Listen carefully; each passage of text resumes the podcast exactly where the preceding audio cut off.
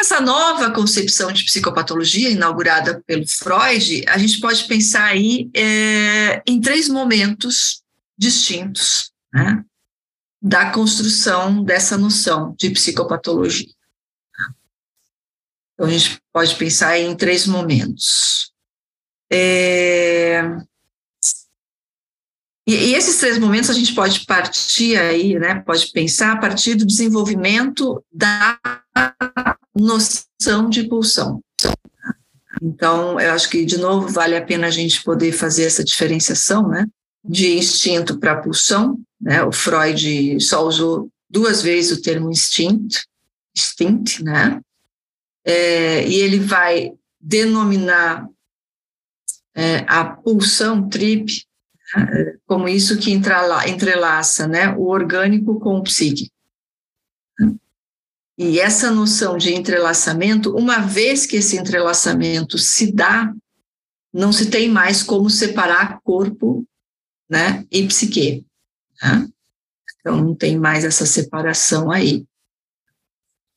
Então, o que, que a gente pode pensar o primeiro momento? É quando ele estuda os fenômenos do adoecimento psíquico. Né? E pensando na psiquiatria clássica, você tem a diferença entre o, normal e o anormal, não é isso? Normal e anormal, o normal e o patológico, né? O Freud não entra nesse, nessa divisão, ele não entra nessa perspectiva de normal e anormal para a sua psicopatologia. Então, o patológico cai por terra, né? O patológico aí enquanto doença. Né? Então, ele estava entendendo nesse momento que o adoecimento, é, eles eram, ele compreendia o adoecimento como um excesso de investimento libidinal, tá? excesso de, de, de, é, de investimento libidinal em um órgão ou em um conteúdo. Órgão aí, né? Pensando lá na questão da histeria, o quanto a histérica vai, né? Faz, vai colocar o corpo para jogo, né? No sentido de vai jogar é, no corpo, mas não é só o corpo, tem a ver com o conteúdo. Isso que é da ordem do excesso. E é interessante essa, esse termo, né? O excesso, porque a pulsão de morte tem a ver com isso, né? Essa questão do excesso. Então, ele está entendendo que o adoecimento se dá por esse excesso de investimento libidinal. Então, esse é o primeiro momento, né? É um primeiro é, momento da construção da, da, noção de psicopatologia. Não separa normal de anormal, né? e o patos, né, enquanto doença, cai por terra. Ele não considera. À medida que a teoria avança em relação é, ao desenvolvimento teórico do Freud em relação à sexualidade e às pulsões,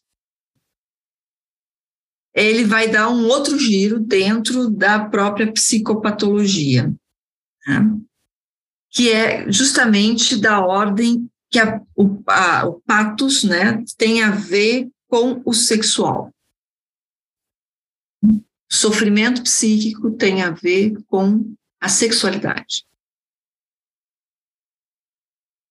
Só que assim, de novo, ele vai desmontar com outra coisa. Se no primeiro momento ele tira do jogo o normal e anormal, né, patológico, no segundo momento ele tira, cai por terra a consideração da sexualidade normal.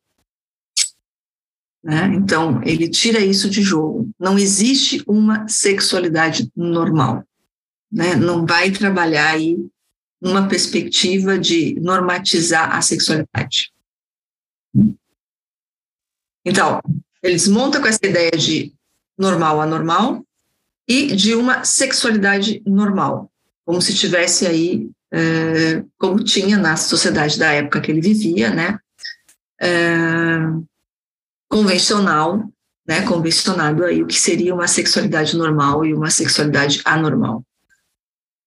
E por terceiro, é o terceiro momento, e é justamente o que vai encaminhar e vai dar a base da psicopatologia psicanalítica é justamente a entrada do mito do Édipo. Então, é aí que ele vai, então, consolidar é, a noção de psicopatologia. Não só vai consolidar a noção, como ele vai é, demonstrar como é que seria, então, é, essa psicopatologia a partir do complexo de Édipo. Né?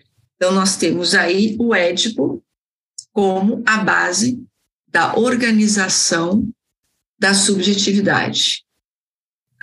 E com isso também é o Édipo que vai aí fazer o que ele chama de orientação das pulsões. É o Édipo, é essa travessia pelo Édipo que organiza aí as pulsões e que permite então o sujeito viver em sociedade.